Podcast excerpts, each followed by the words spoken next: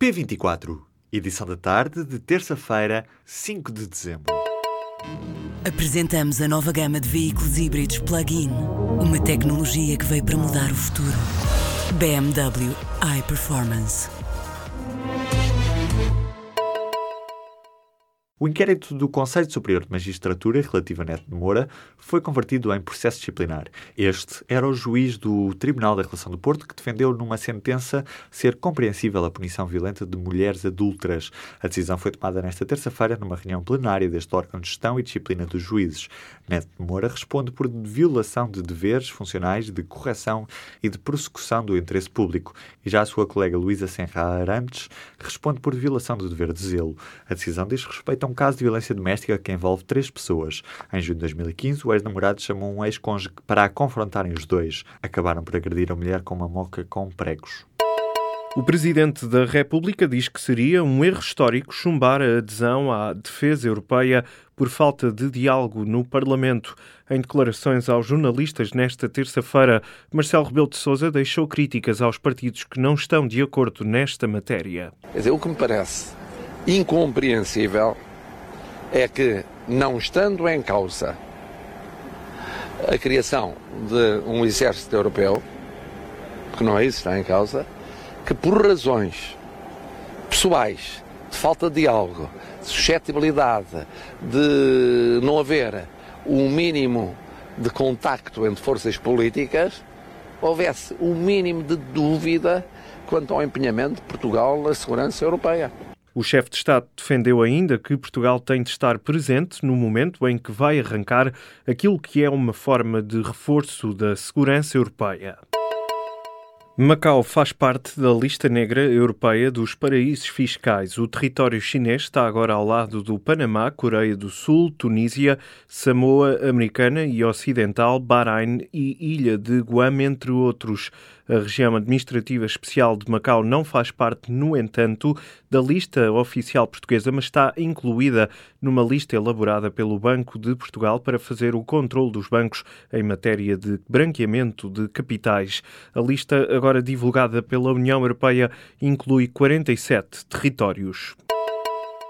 Até ao final do ano, Portugal vai pagar pelo menos 500 milhões de euros ao FMI. A informação foi dada nesta terça-feira em Bruxelas pelo secretário de Estado adjunto e das Finanças. O montante em causa já supera o que estava previsto no Orçamento do Estado para 2018. Em conferência de imprensa no final da reunião do ECOFIN, Mourinho Félix garantiu, no entanto, que o governo ainda está a avaliar o valor exato a pagar ao Fundo Monetário Internacional até ao final de 2017. O presidente dos Estados Unidos informou nesta terça-feira o homólogo palestiniano que pretende mudar a embaixada norte-americana para Jerusalém. Um porta-voz de Mahmoud Abbas não especificou, no entanto, quando se dará a mudança. De acordo com a imprensa israelita, o presidente palestiniano advertiu Trump que esta decisão pode ter consequências perigosas na região. A Casa Branca tinha dado sinais de que poderia esta semana anunciar que mudava a embaixada de Tel Aviv para Jerusalém e de reconhecer que a Cidade Santa, para palestinianos e israelitas, é a capital de Israel. O primeiro-ministro libanês anunciou nesta terça-feira que retira em definitivo o pedido de demissão que tinha apresentado há um mês. Na altura, Saad Hariri tinha anunciado que ia abandonar o cargo por temer pela vida dele e da família. O governante acusava o movimento xiita Hezbollah de pôr em risco a estabilidade do país ao intervir nos conflitos regionais ao lado do Irão. Já o presidente libanês não aceitou o pedido de demissão e suspeitava ainda de que Hariri estava a ser coagido pelo regime saudita. Agora, o primeiro-ministro volta atrás com a decisão para permitir negociações entre todos os partidos com o objetivo de acabar com a atual crise. Hariri diz ainda ter recebido garantias de que o rival Hezbollah aceitou dissociar-se das guerras na região. No entanto, é pouco claro até que ponto o grupo aceita abdicar da sua intervenção em conflitos como o da Síria. Espanha suspendeu nesta terça-feira um mandato internacional de captura contra o presidente deposto do governo da Catalunha, Carles Puigdemont.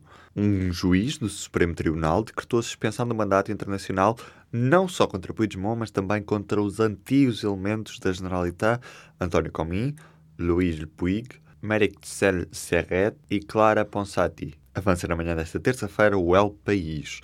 Os ex-governantes catalães mostraram a intenção de regressar à Espanha para participar na campanha para as eleições de 21 de dezembro e o magistrado considerou que os mandatos de captura não iriam facilitar o desenrolar do processo eleitoral. O Tribunal Constitucional da Áustria disse sim ao casamento entre pessoas do mesmo sexo. Este tribunal pegou no assunto depois de duas mulheres terem visto recusado o seu pedido para se casarem. Os juízes do Constitucional decidiram que o matrimónio entre pessoas do mesmo sexo passa a ser possível naquele país a partir do começo de 2019, e isto se o governo não antecipar a medida. O Constitucional baseou a sua decisão no facto de considerarem as atuais leis discriminatórias. Isto porque na Áustria os casais do mesmo sexo podem registrar legalmente a sua relação desde 2010, mas até aqui não lhes era permitido contrair matrimónio. Os alunos portugueses do quarto ano são os que mais afirmam gostar muito de ler e ter grande empenho nas aulas. No entanto, nos testes realizados no ano passado, que avaliaram as capacidades na leitura, a média dos estudantes desceu 11 pontos em relação à última avaliação, realizada em 2011. Estes dados fazem parte das conclusões de um estudo internacional que avalia a literacia em leitura dos alunos do quarto ano de escolaridade. Entre os 50 países analisados na edição de 2016, Portugal ocupa o trigésimo lugar, com uma pontuação acima da média. Apesar de continuar acima da média, a quebra nos resultados é a segunda maior registada. De acordo com a Associação Nacional de Diretores de Agrupamentos e Escolas Públicas, as metas e as mudanças na avaliação dos alunos portugueses poderão ter influenciado o desempenho, ou seja, poderão ter influenciado estes resultados. O escritor e académico francês Jean de Messon morreu esta terça-feira aos 92 anos. Foi ex-diretor do Le Figaro. No currículo trazia a autoria de dezenas de obras. Membro da Academia Francesa, também presidiu o Conselho Internacional de Filosofia e Ciências Humanas da Unesco. O escritor morreu em Neuilly, nos subúrbios de Paris, na sequência de um infarto. Nascido em 1925, era considerado o nome maior da literatura francesa. Tem editado em Portugal três obras, os romances O Porteiro de Pilatos ou O Segredo do Judeu Errante, A Criação do Mundo e O Mundo é uma Coisa Estranha.